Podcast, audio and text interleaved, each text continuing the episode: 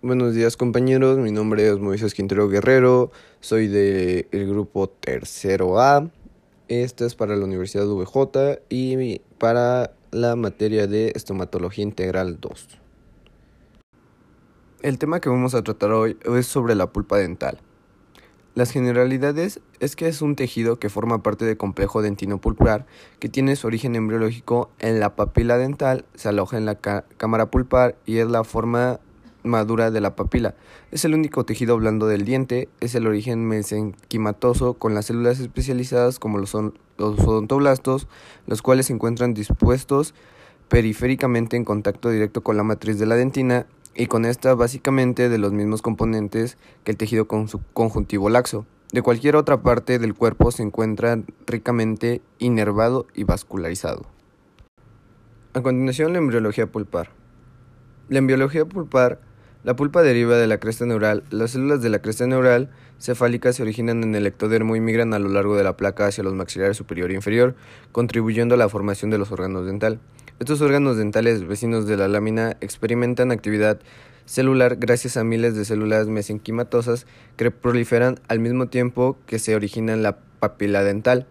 Entonces, la pulpa es un tejido conectivo mesenquimatoso que deriva de la papila dental en la sexta semana de gestación que el ectodermo donde se da inicio a la formación dental cada folículo dental inicia su proceso de diferente manera en tejidos específicos, iniciando por la formación del futuro esmalte alrededor de la papila dental.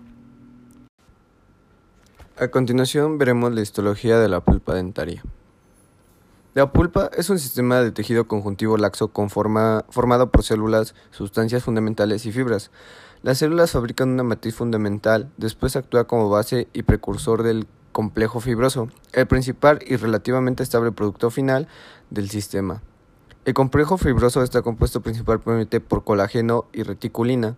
El colágeno es una molécula proteínica que forma fibras, las fibras colágenas. Estas se encuentran en todos los organismos pluricelulares, son secretadas por las células del tejido conjuntivo como los fibroblastos así como por otros tipos celulares. Es el componente más abundante de la piel y de los huesos, cubriendo el 25% de la masa total de proteínas en, en los mamíferos. A continuación, la fisiología pulpar. El mecanismo inducto del complejo dentino-pulpar se pone de manifiesto durante la amelogénesis, ya que es necesario el depósito de dentina para que se produzca la síntesis y el depósito de esmalte. La pulpa tiene como función especial formar dentina. Las células que tienen a su cargo esta función es odontoblasto.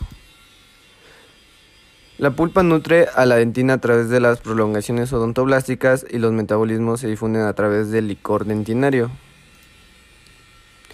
La pulpa mediante los nervios sensitivos ante los diferentes estímulos responde con dolor dentinario o pulpar.